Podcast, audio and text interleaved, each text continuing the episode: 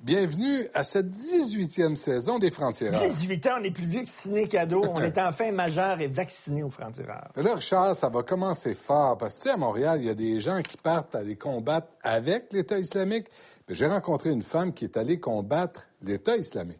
Et moi, je me questionne sur la pertinence du village gay en 2015. Est-ce que les gays ont encore besoin d'un endroit pour se rencontrer? D'autant plus que la vie au village, c'est pas très rose. Oh, t'es cute. Rose. Ah oui, je l'ai pogné.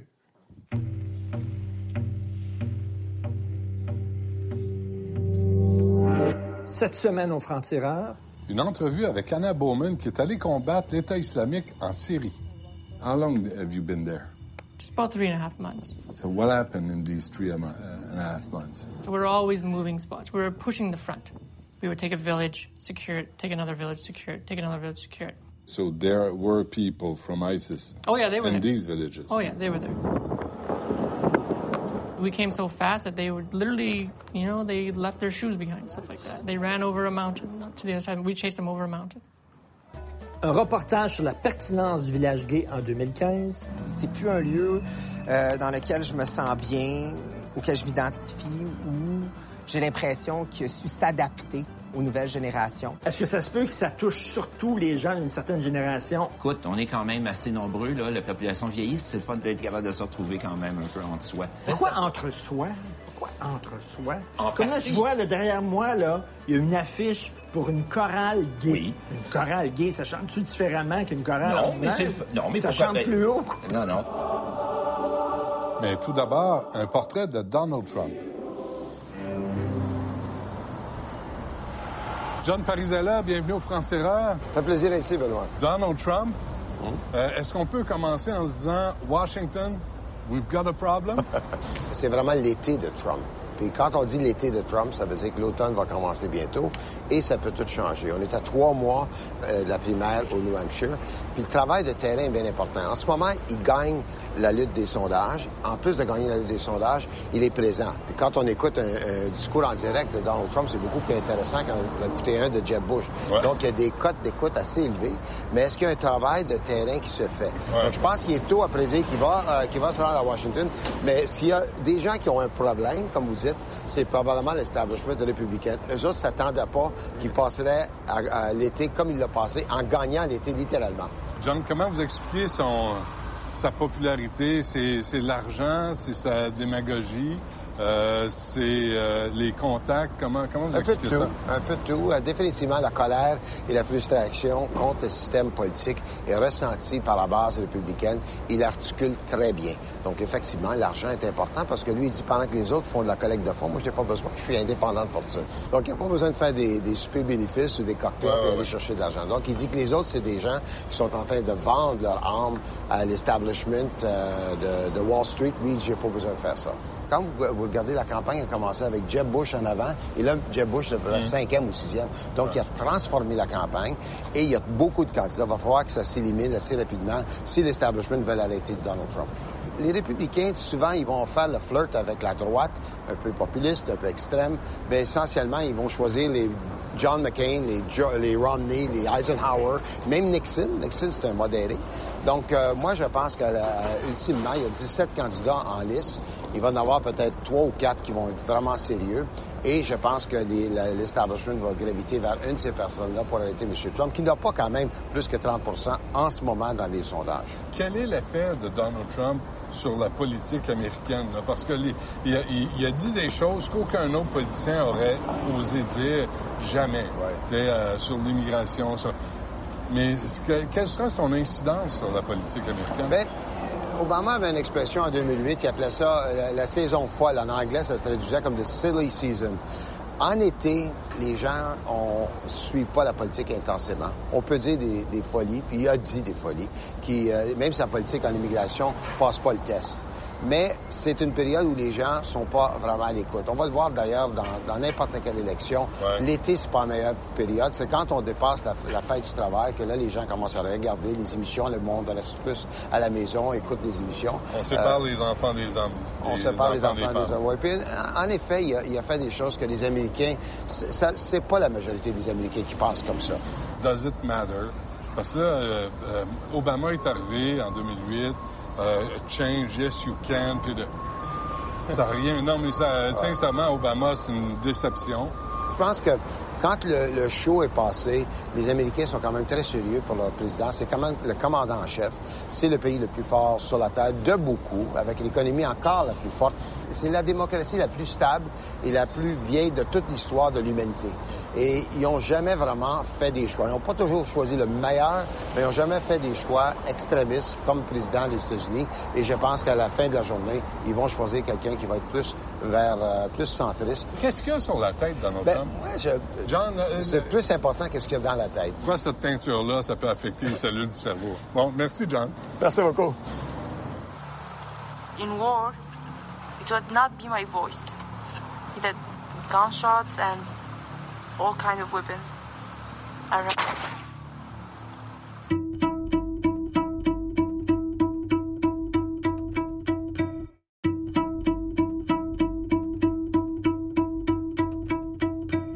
Alors que vous et moi, on regarde les horreurs commises par l'État islamique à la télé sans rien faire de plus, j'ai rencontré une femme qui a tout abandonné, qui a tout laissé derrière elle pour aller combattre l'État islamique sur le terrain en Syrie.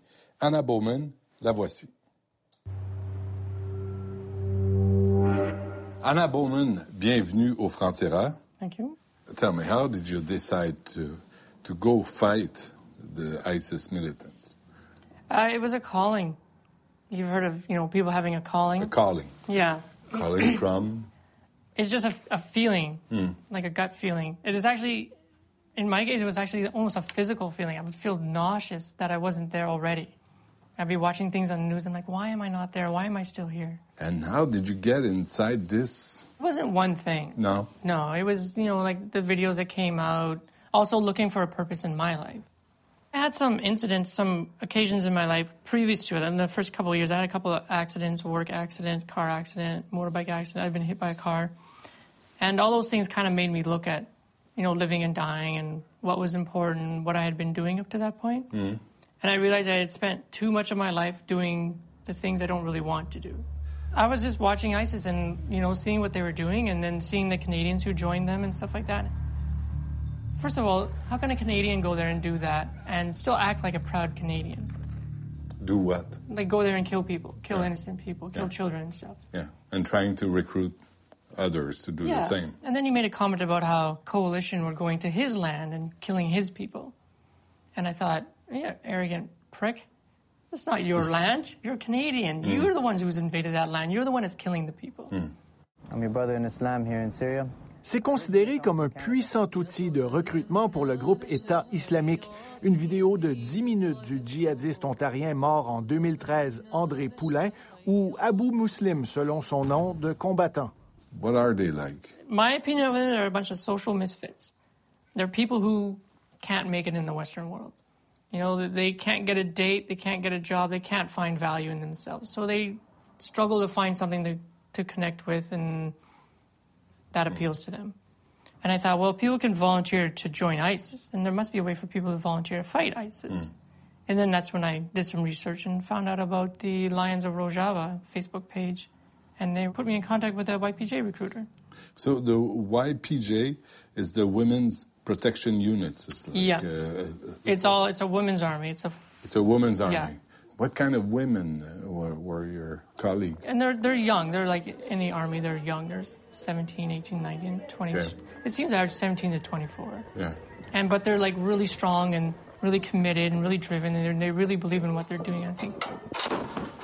Is this a feminist thing or It just a- a survival thing? Well, it's a bit of both. It is a feminist movement. They are fighting for women's rights in the Middle East.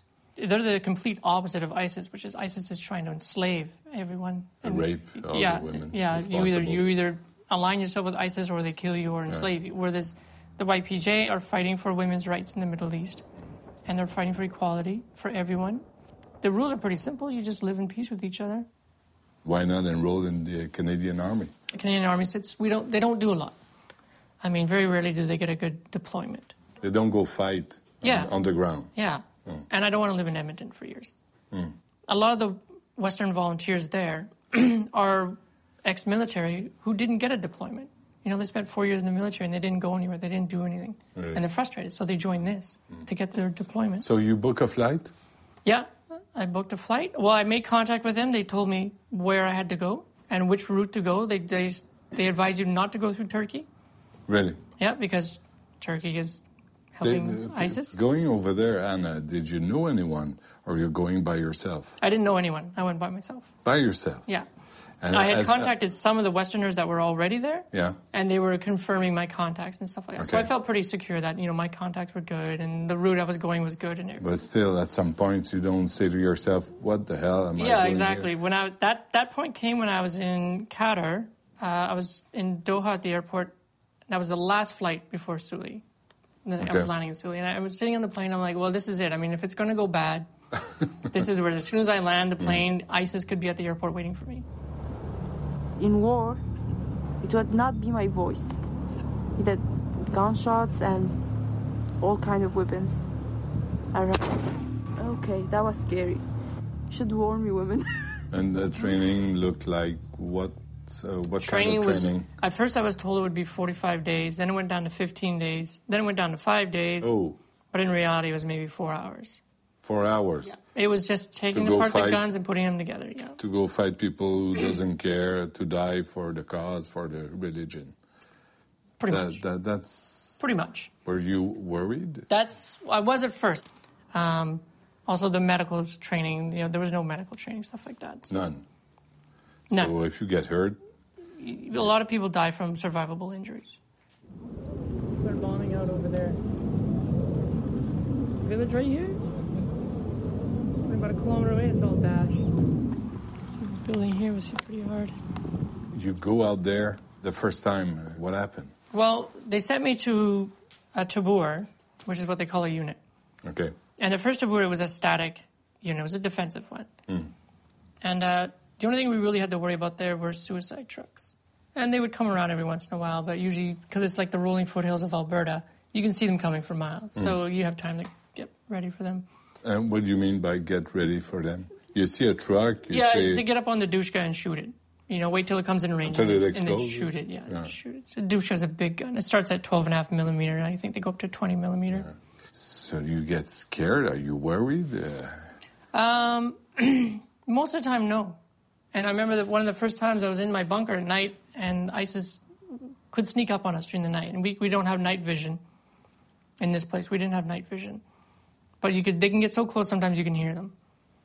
And uh, some people they can't deal with that. It's in the dark. You know they're there. You can't deal with it. With me, it's just like I was. I remember one night just thinking it doesn't bother me at all, knowing that they could just be across the street from me. what do you mean doesn't bother, I bother just, you? I don't know. It just doesn't bother me. Uh, I was saying that there were certain areas I couldn't go into because of snipers. Turns out, this area here is not safe either. In my second tabur, we were staying in a house. We had taken over the house. And it had an outhouse, and I was going from the outhouse, and I started getting shot at by a sniper. So I, I hit the ground, and the girls are back at the house, and they're yelling at me to run and stuff like that. So he shot at me about three times, and I ran to the kitchen, and, and it was literally run out of sniper range into the kitchen, sit down, have breakfast, and drink some tea. It's just like that. There's no drama. There's no like you know, no one's freaked out about what just happened or anything. It's just you know, it's just so common every day. You're going to get shot at.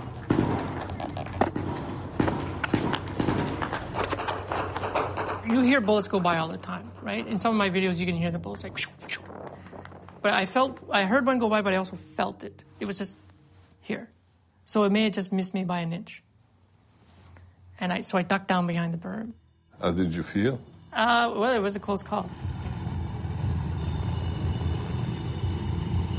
How long have you been there? Just about three and a half months. So what happened in these three and a half months? So we're always moving spots. We were pushing the front. We would take a village, secure it, take another village, secure it, take another village, secure it. So there were people from ISIS Oh, yeah, they were in there. these villages. Oh, yeah, they were there. Did they just go away, or Most they, of them ran away. really? Yeah, we came so fast that they would literally, you know, they left their shoes behind, stuff like that. They ran over a mountain to the other side. We chased them over a mountain. How did it feel? It was actually, it was kind of good. It was fun, you know. Fun? It was fun. Moving in the big groups with all your comrades is, a, is really good for morale. the villagers would usually come back, and they were thankful to have us there because they knew that with the YPG there, it would be peaceful. Mm. They would be safe. They didn't have to worry about ISIS kicking down their door in the middle of the night, cutting off their heads, and raping the women. ISIS is complete evil. When a truck pulls up and like 20 ISIS fighters walks out and they form a lineup in front of you in an open field and they just start coming at you, they make nice targets, and it's and that's all you do is just bang, bang, bang. You shoot them up. There has to be something wrong with them. You can't sit there and walk across an open field, mm. see your buddy get killed, and not want to s- mm. seek cover, unless there's something going on, mm. right? So. I imagine some of them are just mentally ill, but a lot of them are they're drugged up too. They're on drugs. You know, they feed them drugs to get them motivated to go and do these stupid suicide attacks. And when you win, what happens? When you win back a village, what happens? Oh, we usually stop and have tea. Am I screaming? No. Oh. Should take a peek. oh, sorry. She got some good music down here. Oh yeah, yeah.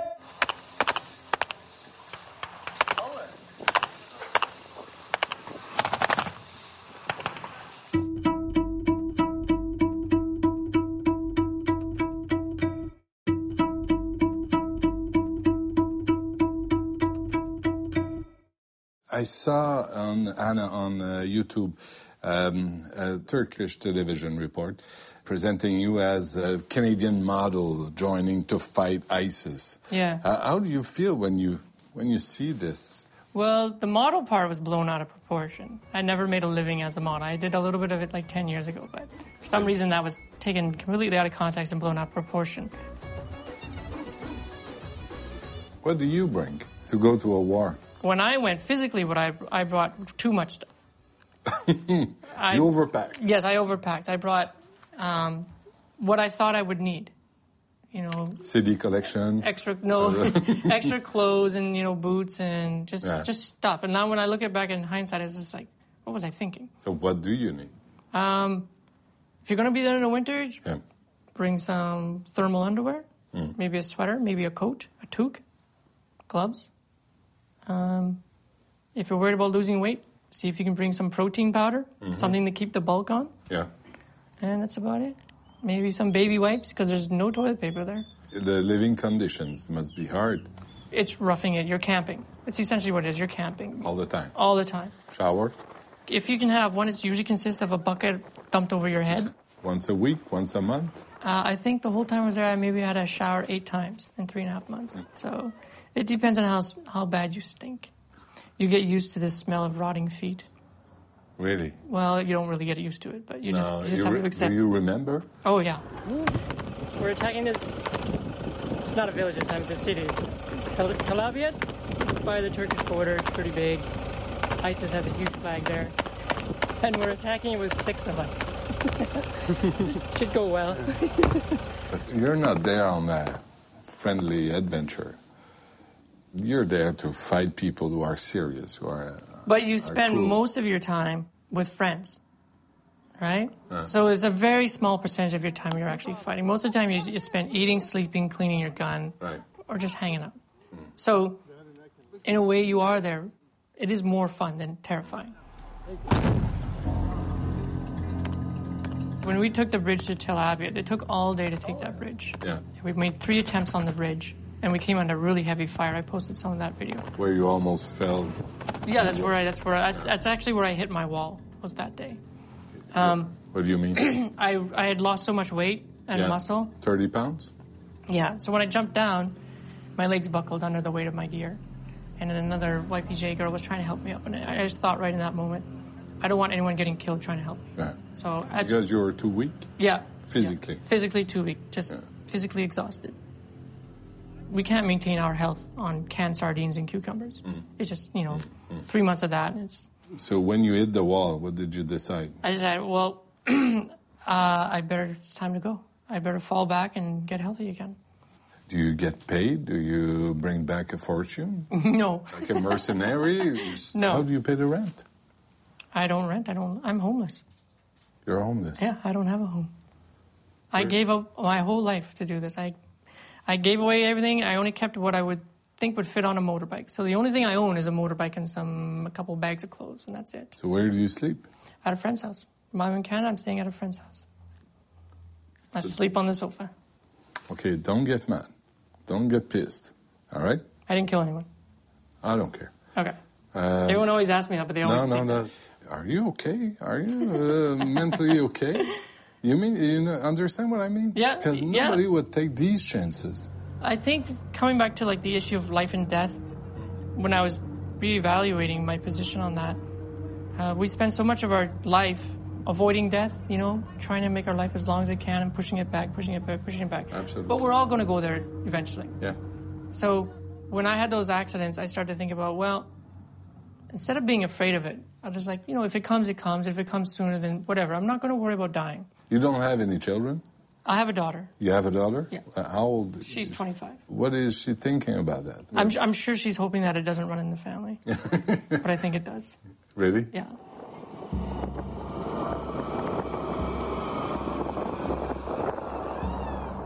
Are you going back? I am. I hope so. When? Uh, later in September. How long? Well, as long as I can last until my body gives out on me again. Yeah. But you go or not, it won't change anything over there. No, my contribution there is minimal. Hmm. You know, So even, why even if, even if I killed 50 of them, it would still be minimal. Hmm. It's good for their morale to have us there. They like that. Hmm. Um, it's good for my soul to be there, to feel like I'm contributing. I'm helping them, you know, helping somebody have a better life. And that's important in life. It's important for me. Yeah. It helps me to feel better about myself and to feel like I'm actually doing something instead of just sucking air. Yeah. Yeah. so yeah, it's good. and what if you die over there? My mom and I, we've talked about it, and just, you know, there's no point in bringing back the body. Her and I feel the same way about the bodies. The life is gone, hmm. right? This is just a vessel, and it's, it's disposable, which really they are. So just don't even bother shipping the body back. And I told my mother before I went, I said, there won't be a video. We have last bullets. I had a last grenade the last month I was there. I put it over my heart. Hmm. So if my if our if my capture was imminent and there's no hope for for rescue, I just You would pull it, pull the pin, yeah, and charge at him. and you would want people to say about you what? Uh, don't do what she did. Good luck, Anna. Thank you for being here. Thank you. Un sauna. Oui. S'il y en a beaucoup, saunas? Il y en a euh, trois ou quatre euh, dans le quartier. Et c'est une image du village, oui, mais je pense que c'est ça qui lui donne en même temps son caractère.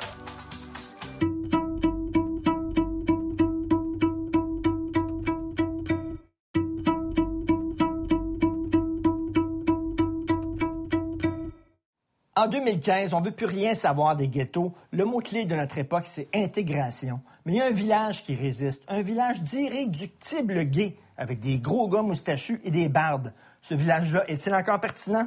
Je pose la question.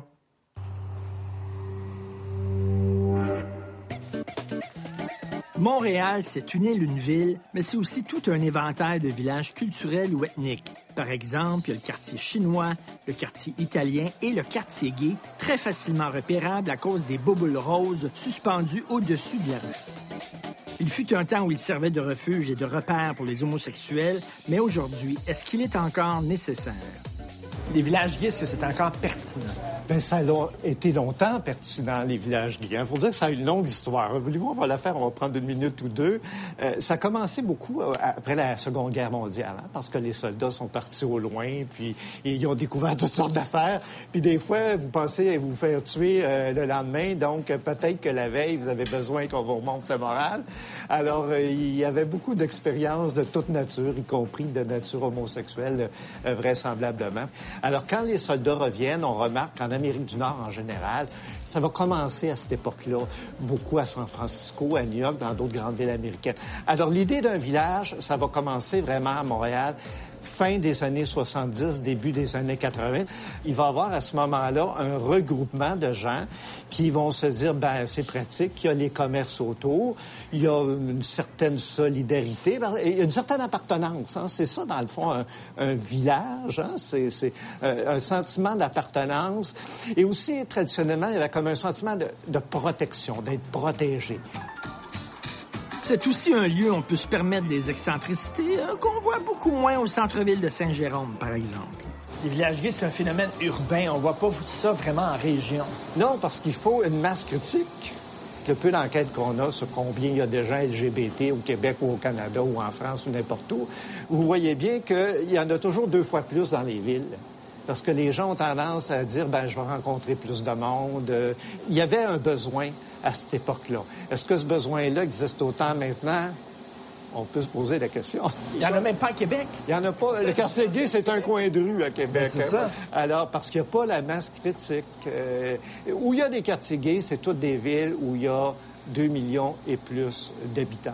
On dit souvent qu'il n'y a pas beaucoup d'immigrants en région parce qu'ils ont tendance à venir à Montréal parce que les immigrants attirent les immigrants. Est-ce que c'est la même chose pour les gays? Est-ce que la population gay quitte les régions pour Historiquement, ça a longtemps été ça. Ça a longtemps été ça parce que les gens qui voulaient vivre plus ou moins ouvertement, il n'y avait pas le choix. Parce que si vous aviez l'impression qu'une fois que c'était dévoilé, euh, si vous restiez dans un couple de même sexe, par exemple, euh, comment votre employeur va réagir, votre famille va réagir, les amis, qu'est-ce qui va arriver alors? Pendant très longtemps, l'exode vers la ville était quelque chose de pas obligatoire, mais il y avait une grande pression pour moi, l'adoption du mariage, l'union civile, puis quelques années après le mariage, ça fait quand même plus de dix ans, ça a marqué un grand, grand tournant. Parce que, comme culture, là, comme société, on a dit, ben là, il y a l'égalité et elle est partout. Alors, euh, ça fait en sorte que la pression pour, euh, si tu veux vivre ta vie votant à Montréal, est de moins en moins là. Le village existe depuis une bonne trentaine d'années et le commerce arc-en-ciel y foisonne, à tel point qu'il existe une visite guidée du quartier. Oui, oui, avec un guide. Moi, j'aime ça, les guides. Michel, t'es guide, toi, au village, donc tu le connais beaucoup, comme le fond de ta poche. Là. oui, ça fait plus de presque 20 ans que je fais euh, des tours guidés du village. Qu'est-ce qui a changé dans le village? Le tour que j'ai fait il y a 20 ans n'est pas du tout le tour que je fais aujourd'hui. Parce que les choses sont différentes, les commerces sont différents, les personnes qui le fréquentent aussi euh, sont différentes. Avant ça, on voyait les filles ou les hétéro-couples venir avec leurs amis gays. Et maintenant, ils viennent seuls. Ils n'ont plus euh, besoin d'avoir la caution d'avoir un ami gay pour venir ici. Exactement, exactement. Ça, c'est une institution. Bien, Priap a ouvert dans les années 70. Ces endroits-là ont toujours été des endroits de repère pour la clientèle. Alors, euh, s'affichant toujours un peu plus de façon explicite que les autres endroits. Ça, c'est les vêtements de cuir, etc. Oui, oui, c'est un sex shop. oui, oui, c'est un sex shop. C'est un sex shop, tout à fait. Et puis, euh, au début, c'était comme l'endroit où on venait pour prendre l'information sur le quartier. Et ça reste encore ça. Et quand tu viens les, belles journées d'été, tu as toujours un kiosque d'information touristique qui est payé par Priap. Là, on va voir quelque chose qui était très important pour le quartier gay, l'arrivée du métro. Oui, quand on l'a refait dans les années 90, euh, euh, la communauté a demandé qu'il y ait une identification du quartier. On avait même demandé de, l'appeler Baudry Village. Mais les gens vont dire, euh, ouais, non, c'est peut-être pas nécessaire, mais ce qu'on peut faire, par exemple, c'est installer le drapeau gay au-dessus de la porte d'entrée. Alors, c'est le seul métro dans le monde qui a une identification pour la communauté gay.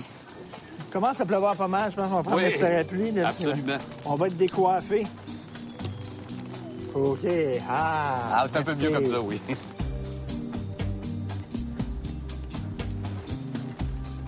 un sauna.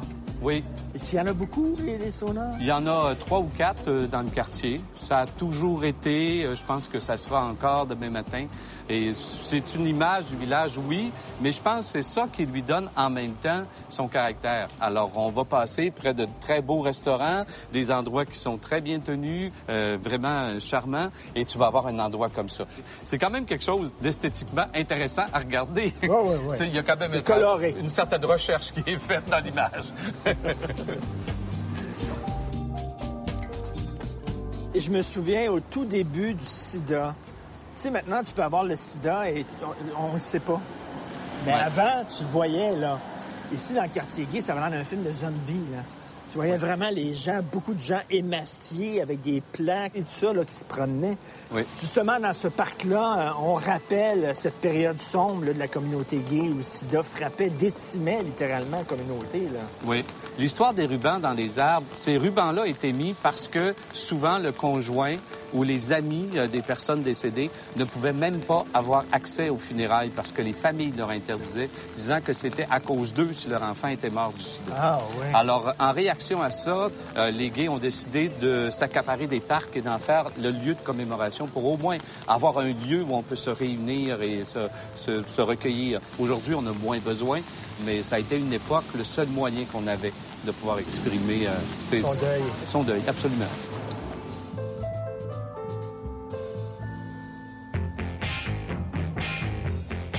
Et l'aigle noir, c'est, est-ce que c'est récent, ça? Non, l'Aigle Noir, premièrement, ça a toujours été une taverne. Derrière, vous avez une ancienne écurie. Alors, je dis, c'est juste le type d'étalon qui a changé à l'intérieur.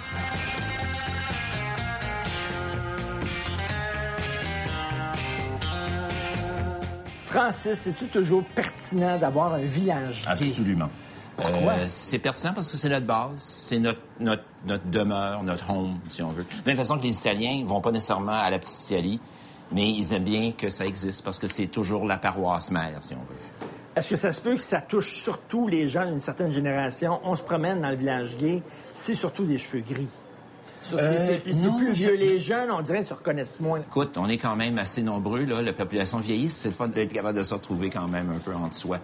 Surtout quand on vieillit, on reste... Pourquoi à- entre soi? Pourquoi entre soi? En Comme là, partie. je vois, là, derrière moi, là, il y a une affiche pour une chorale gay. Oui.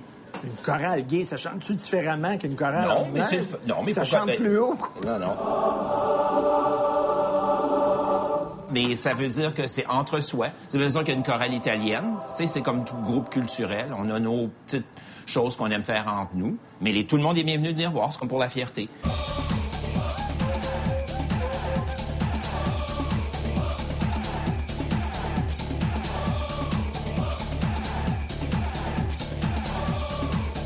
Martin, personnellement, c'est quoi le village pour? Ben, c'est mon lieu de résidence, mon lieu de travail. euh, c'est mon lieu de rassemblement avec les amis aussi. Tu vis ici dans le village? Ouais, c'est pas trop. Ah oui? C'est Non, pas non. trop? Non. De vivre Non. dans le village, c'est pas pas comme du tout. vivre. C'est un quartier comme un autre qui est dynamique. Ça fait 17 ans que j'habite ici. C'est comme. euh, Ça fait 15 ans que j'habite Tu sais, la rue Sainte-Catherine, c'est la- la- l'aspect commercial, c'est c'est c'est ce qu'on voit. Mais moi, j'habite euh, trois rues plus haut, qui est encore le village, mais c'est comme, c'est un quartier où il y a de l'intégration. Le tissu social n'a pas changé. Nous, on est arrivés ici il y a 20, 25 ans, mais social comme tel, il n'a pas vraiment changé. Il y a juste plus de gays. Quel rôle a joué le village pour toi? Moi, c'est ma génération qui a créé ce village-ci. Donc, on a créé notre propre espace. Et c'est vraiment bon comme pôle touristique pour Montréal. Si c'est une raison pour le garder puis le préserver, c'est justement parce que c'est un énorme plus. Parce que les le gays, quand ils arrivent ici, Ah qui n'ont oui. jamais mis le pied à Ah oui. Ils s'en vont là, puis après ça, à partir de là, ils vont connaître Montréal. C'est comme l'axe à partir duquel on peut partir. Il n'y a pas vraiment d'attrait puis de vibe là, comme de quartier. Puis Montréal, c'est tellement spécial. Il y a tellement de belles places à aller. J'ai zéro raison d'aller dans le village euh, pour prendre un café.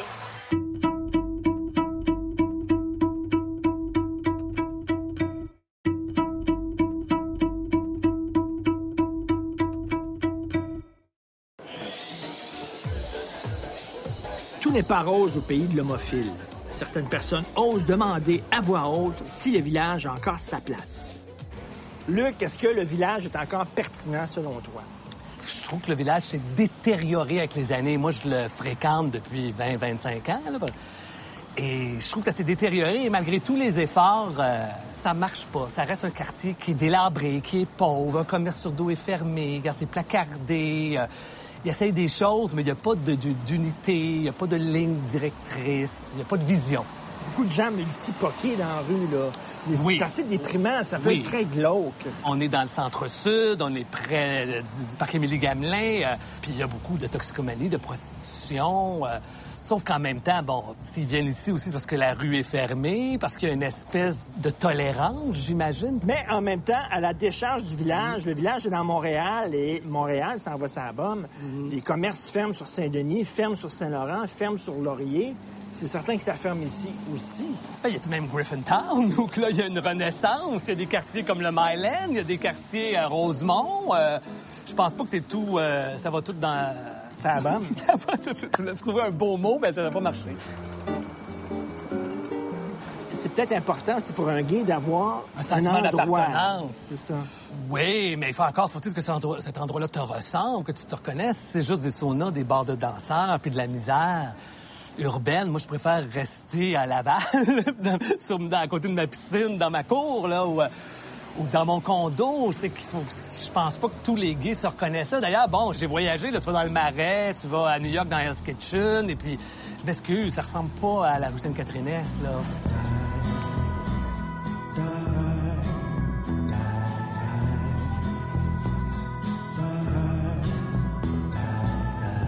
Pourquoi des gays internationaux, étrangers, dans d'autres pays, viendraient au village de Montréal? Qu'est-ce qu'on a à leur offrir, nous autres, qu'ils ne peuvent pas trouver ailleurs en mieux? La clientèle gay, lesbienne, voyage beaucoup, a, de l'argent à en a vu d'autres. Donc, elle doit être stimulée, elle doit être euh, euh, impressionnée constamment. C'est clair que si on lui ramène la même recette, 4-50 fils, on n'attirera pas absolument rien. Euh, c'est très beau, l'installation de Cormier, c'est magnifique, ça a été célébré partout, mais après quatre ans, je pense qu'il est temps de passer à autre chose. Les installations artistiques qui sont là présentement, ça peut être revu, ça peut être un peu plus dynamique que ce qu'il y a là. On, a envie de se retrouver dans un endroit qui nous ressemble, euh, avec les gens qui nous ressemblent. Euh, présentement, tout est très générique. Mais le village, tout inclusif qu'il soit, est modérément fréquenté par les femmes homosexuelles. Pour comprendre pourquoi, j'ai demandé à une lesbienne. Valérie, on se promène dans le village gay. Il n'y a pas beaucoup de filles, là. Les lesbiennes, ils sont où? Pourquoi ils sont pas dans le village? Les lesbiennes ont rarement été dans le village, à part des soirées. Il y a eu quelques bars qui ont euh, duré, mais souvent juste un à la fois. Mais les filles vont pas dans le village parce que c'est trop masculin, c'est ça? C'est sûr qu'on s'identifie moins avec la culture, surtout commerciale, là, qui est dans le village, les saunas, les gros, gros clubs, les grosses boîtes de nuit. Euh, les commerces, honnêtement, sont pas full intéressants. C'est assez commercial euh, typique. C'est un peu pour les touristes, je dirais. Il n'y a pas vraiment d'attrait puis de vibe là, comme de quartier. Puis Montréal, c'est tellement spécial. Il y a tellement de belles places à aller. J'ai zéro raison d'aller dans le village euh, pour prendre un café. Peut-être qu'on sort moins parce qu'on n'a pas besoin autant de cruiser dans les bars puis d'avoir des endroits spécifiques où cruiser. C'est quoi, les gars, ils ont besoin d'un endroit un peu plus sécuritaire pour cruiser? Parce que c'est quoi? C'est plus dangereux un gars qui cruise un autre gars qu'un- qu'une fille qui cruise une autre fille? Absolument. Autant qu'on a fait des gains euh, puis des démarches positives dans les dernières années euh, pour les gays lesbiennes, même à ça, c'est vraiment il y a vraiment encore euh, une culture c'est assez homophobe, euh, surtout dans la masculinité. Je pense qu'il y a encore un genre de malentendu. Là. Les, les, les gars se sentent un peu plus menacés euh, par un gay qu'ils cruise, ou ce que les filles, honnêtement, euh, j'ai beaucoup d'amis straight, s'ils se font cruiser, ils sont fiers, tu sais. Ah, j'ai passé comme lesbienne. Tu sais, mais les gars, euh, ouais, je pense qu'il y a plus un, un danger réel pour eux de cruiser euh, n'importe où dans la ville, tu sais.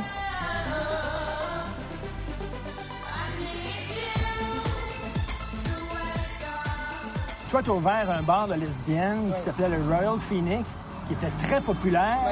Tu as décidé de l'ouvrir au coin de Bernard et Saint-Laurent, dans le Myland. Euh, pourquoi pas dans le village? Moi, j'habite dans le coin. Plusieurs de mes amis habitent euh, Myland, Mylex, Villeray, Petite-Patrie. On le sait qu'il y en a beaucoup à Hochelaga, Maisonneuve, maintenant à Saint-Henri. Tu sais, tu te promènes sur Saint-Viateur, tu vois plein de lesbiennes. On n'est pas dans le village, on est vraiment euh, dans des petits quartiers cool, euh, que- où il y a une belle culture, où il y a une ouverture d'esprit, tu sais.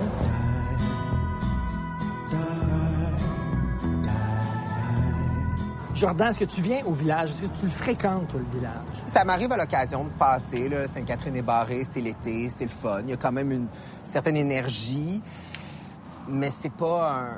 C'est plus un lieu qui me ressemble. C'est plus un lieu euh, dans lequel je me sens bien, auquel je m'identifie, où j'ai l'impression qu'il a su s'adapter aux nouvelles générations. Moi, je veux dire, j'ai 33 ans, j'ai jamais eu à, à me cacher pour vivre mon homosexualité. J'ai toujours eu des amis hétérosexuels, des amis de filles. Donc, pour moi, c'était naturel de sortir du village, d'aller ailleurs. Fait que j'ai appris à me construire ailleurs que dans le village. Mais est-ce que tu trouves que c'est trop pépère? Euh, C'est c'est vieux, la clientèle du village. Je trouve que si tu rentres pas dans un stéréotype particulier, par exemple les bears, par exemple les gars de gym, par exemple euh, euh, les daddies, les gars plus vieux. Chaque bar du village a sa propre clientèle qui est très... euh, Niché. Niché, exactement. Et moi, je suis pas musclé. Je suis pas assez gros pour être un bear. Je suis pas assez mince pour être un twink. Je suis pas assez vieux pour être un daddy. Je je suis quoi, tu sais? Ça fait en sorte que notre génération, la mienne et les plus jeunes, on se rabat sur les réseaux sociaux, sur les applications, sur les grinders, sur les scruffs, sur les Tinder, sur tout ce qui existe pour nous faire rencontrer. D'un côté, euh, les gays se regroupent ensemble, donc forment un genre de ghetto, mais de l'autre, ils prônent l'intégration dans la société. C'est pas contradictoire. ça? Ben, c'est pour ça que maintenant, les jeunes viennent moins. que c'est gay. Parce que autant que les générations passées avaient besoin de se protéger, de se regrouper, il n'y avait pas les réseaux sociaux, vous avez 5000 amis, là, et puis vous pouvez, euh, si vous faites votre coming out, vous pouvez recevoir de l'aide euh, en restant chez vous, au fond de votre sous-sol, dans une région éloignée où vous êtes trois habitants dans le village, là. Les jeunes LGBT, qu'est-ce qu'ils nous disent? On veut se marier, enfin, ou tout comme, on veut être en couple et on veut avoir des enfants. Quand vous voulez vous marier, avoir des enfants, vous allez où? En banlieue. C'est en banlieue. Alors, vous pensez pas le village gay où les parcs sont très rares? Hein, Les endroits pour les enfants sont très rares et c'est- ça n'a pas été pensé pour des enfants. Si ça continue comme ça, est-ce que tu penses que ça va vieillir, les jeunes vont de plus en plus déserter le, le village, puis ça va mourir de sa belle mort? En même temps, ça serait pas dramatique tant que ça. Tu sais, le but là, de l'égalité, des droits et tout ça, c'est de pouvoir être homosexuel partout dans la province, sur la planète, dans la ville, tu sais, chez Bro Martineau, autant que sur Sainte-Catherine et à Amherst. Si on n'avait plus besoin de village, ultimement, pour être pour sortir, pour que gays soient bien, ça serait une bonne chose. On aurait gagné la bataille. Ça va-tu être une réserve, tu sais, comme euh, Cotnowaga, là? On voulait aller voir les Indiens, on allait là, puis il y avait des tipis, puis il y avait des gens qui se déguisaient avec des plumes. Je refuse de répondre à ça. Tu vas partir une polémique là, avec les Premières Nations. J'ai pas le goût là de ça. Les gays, c'est assez.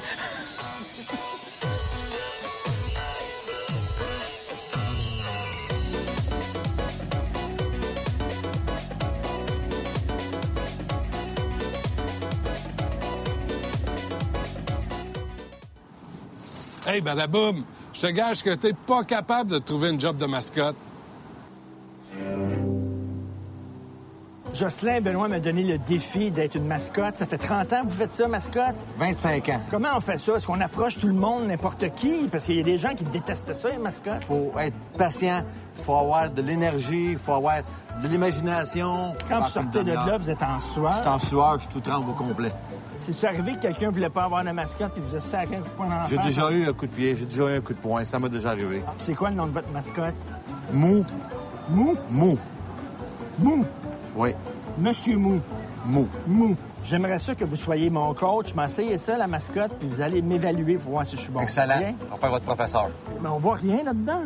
La règle numéro un, ne jamais, jamais parler, à moins d'une urgence. OK, on va commencer ma job de mascotte. Vous me direz si je suis bon. Je te surveille.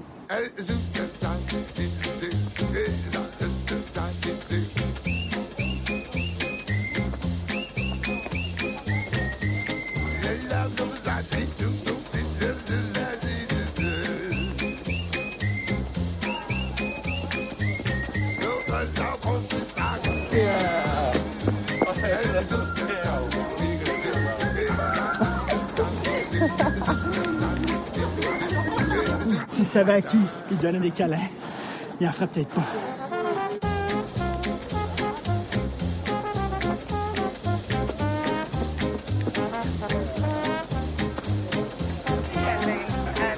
Ah. J'ai mon certificat de mascotte? T'as passé le test, bravo. Bravo. Je te vois plus à la télévision. Je suis pas content. Je te vois plus. Mais non, tu devrais revenir à la télé. Ben là, c'est ça, là. Arrête autres, là. ton cinéma, arrête, franchement. Mais non, arrête. Tu dis ce que tu penses. Tu dis toujours ce que tu penses. Tu n'as peur de rien et de personne. Voilà. Bravo, badaboum Martineau. T'es prêt pour le retour des Nordiques?